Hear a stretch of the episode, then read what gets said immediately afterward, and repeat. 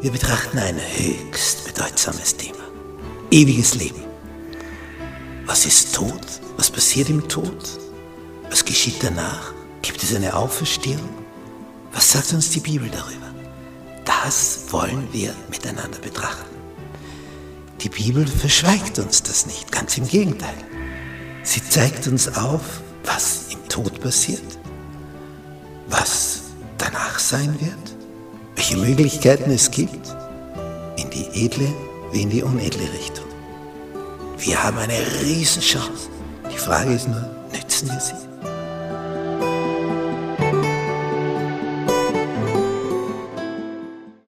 Montag. Von der Schlange getäuscht. Es gibt Edles, es gibt Wahres und es gibt Unedles, Unwahres. Und je nachdem, auf welches Fundament wir bauen, wem wir vertrauen, werden die Folgen entsprechend sein. Nicht, wenn wir auf Unedles, Unwahres bauen, da erzählt uns jemand etwas, zum Beispiel ein Heiratsschwindler, der dir das Blaue vom Himmel erzählt, dass du sagst, wow, jetzt ist er da, der Prinz, wovon ich immer geträumt habe. Tatsächlich, dass es sowas wirklich noch gibt. Und es wird so geschildert und so dargestellt, dass du meinst, es sei so. Du meinst, es sei so. Bis zu dem Punkt, wo du dann aus der Täuschung aufwachst und nämlich merkst, es war eine Täuschung. Und das nennt man dann Enttäuschung. Vorher warst du in der Täuschung und jetzt bist du in der Enttäuschung. Das heißt, du bist nicht mehr länger getäuscht. Aber das tut enorm weh, dass du begreifst, ich war getäuscht. Als ich das Konferenzzimmer betrat als Lehrperson und die Kollegin dort weinen sah, dachte ich, da, da ist jemand verstorben, den sie ganz, ganz lieb hat. So hat die geweint. Das war förmlich ein, ein See unter, ihrem, unter ihren Füßen. Ein Tränensee. Und sie war eine bildhübsche Person. Und sie hatte uns ein paar Monate zuvor das Hochzeitsalbum gezeigt. Boah, also da sind die Gesichter lang geworden. Rolls Royce. Dann mit dem Helikopter auf eine Insel, wo ein Schloss stand. Das war also die Hochzeitsreise. Und natürlich Eigenbesitz. Zumindest wurde es so mitgeteilt. Und dann hat sie festgestellt, die Summen, die stimmen. Nur ein Minus steht vor diesen Summen.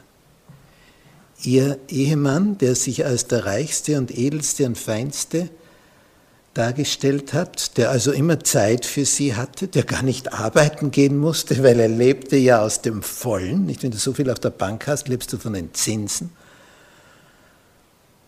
Damals gab es noch Zinsen. Jetzt gibt es sie wieder. Und dann hat sich herausgestellt, er hat Schulden über Schulden und alles, was da am Hochzeitstag so sichtbar war, wie der Rolls Royce und der Helikopter und das Schlösschen auf der Insel und so, das gehörte wirklich jemand, nur nicht ihm, sondern einem guten Freund von ihm. Aber benehmen konnte sich der und ein Auftreten hatte er. Also als, als Politiker hätte es ganz nach oben geschafft. Eine Überzeugungskraft, wo nichts da war, außer vielen, vielen Schulden. Und er hat diese bildhübsche Person getäuscht, dass sie gedacht hat, da greife ich zu. Da brauche ich dann selber gar nicht mehr arbeiten. Und jetzt stellte sie fest, der Traum ist geplatzt. Es war alles nur Schein, nur Heuchelei, er hat eine Riesensumme an Schulden nicht auf dem Konto. Die Ziffern stehen auf dem Konto, aber eben mit dem kleinen Minus davor. Schulden überall. Wenn er nicht reiche Freunde gehabt hätte, wäre er schon längst untergegangen. Und so konnte er sie angeln. Und jetzt ist sie draufgekommen. Alles war nur Schein. Und so ging es Adam und Eva im Paradies. Sie haben alles verloren. Und dadurch, dass jetzt diese Kollegin mit dem Mann verheiratet war, hing sie mit drinnen bei diesem enormen Schuldenberg und musste jetzt arbeiten, arbeiten, arbeiten, nur um das abzutragen. Aber er hat eifrig dazu beigetragen, dass der Berg wuchs, statt dass er abgetragen wurde. Denn von seinem Lebensstil her hat das gut dazu gepasst, der Reichtum. Weil so hat er das ausgegeben. Aber es kam nicht rein. Und ihr Gehalt hat dafür nicht gereicht. Der Schuldenberg wuchs. So ist es mit der Sünde in dieser Welt.